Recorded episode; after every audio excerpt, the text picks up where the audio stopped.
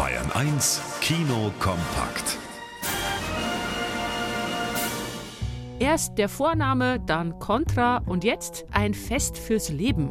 Immer wenn französische Erfolgskomödien auf Deutsch nachgedreht werden, spielt Christoph Maria Herbst die Hauptrolle. Hier einen Hochzeitsplaner am Rande des Nervenzusammenbruchs, weil nichts nach Plan läuft und der Bräutigam an allem herumnörgelt. Sollen das die Blumen sein? Ja, habe ich mir irgendwie anders vorgestellt. Enttäuschend. Ich habe die exakt so bestellt, wie es in Ihrer Mail stand. Das war eine WhatsApp. What's was? Hier, meine Rede. Wo? Sind Sie sicher, dass das nicht Ihre Memoiren sind?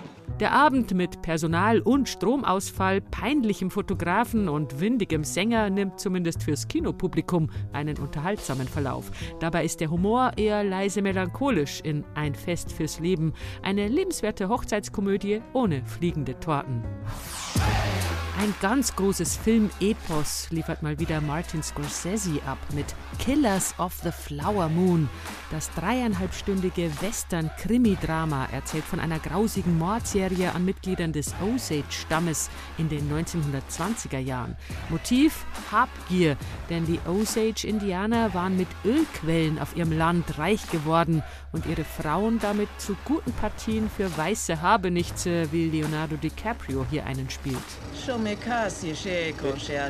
Ich verstehe kein Wort, aber sicher indianisch für guter, schöner Bursche.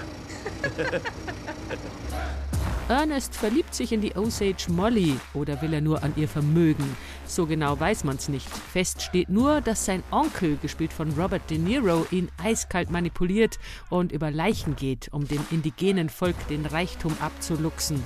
Killers of the Flower Moon spricht nicht nur ein lange verdrängtes Thema deutlich an, sondern ist auch von der ersten bis zur letzten Minute hochgradig spannend pappig bunte Wichtel, die immer gut drauf sind und verdammt gut singen können. Das sind die Trolls. In ihrem dritten Kinofilm kommt raus, dass Branch, der alte Miesmuffel, mit seinen Brüdern einst in einer Boyband sang, Brozone. Wow, checkt eure alten Outfits. Schulterpolster, Muschelketten, Jeans-Smokings. Ja, das war eben die Zeit. Ah, vergiss nicht eine Dauerwelle. Sieh dich an, voll süß, ich liebe es. Lena Meyer-Landrut ist wieder als Stimme der fröhlichen Poppy im Einsatz, Mark Forster als Branch. Beide gehen auf Rettungsmission, denn einer der Brozone-Brüder befindet sich in der Gewalt singender Superschurken. Trolls gemeinsam stark bietet quietschbunte Action und einen Haufen neuer Justin Timberlake-Songs. Da kann die ganze Familie Spaß dran haben. Wally Müller, Bayern 1.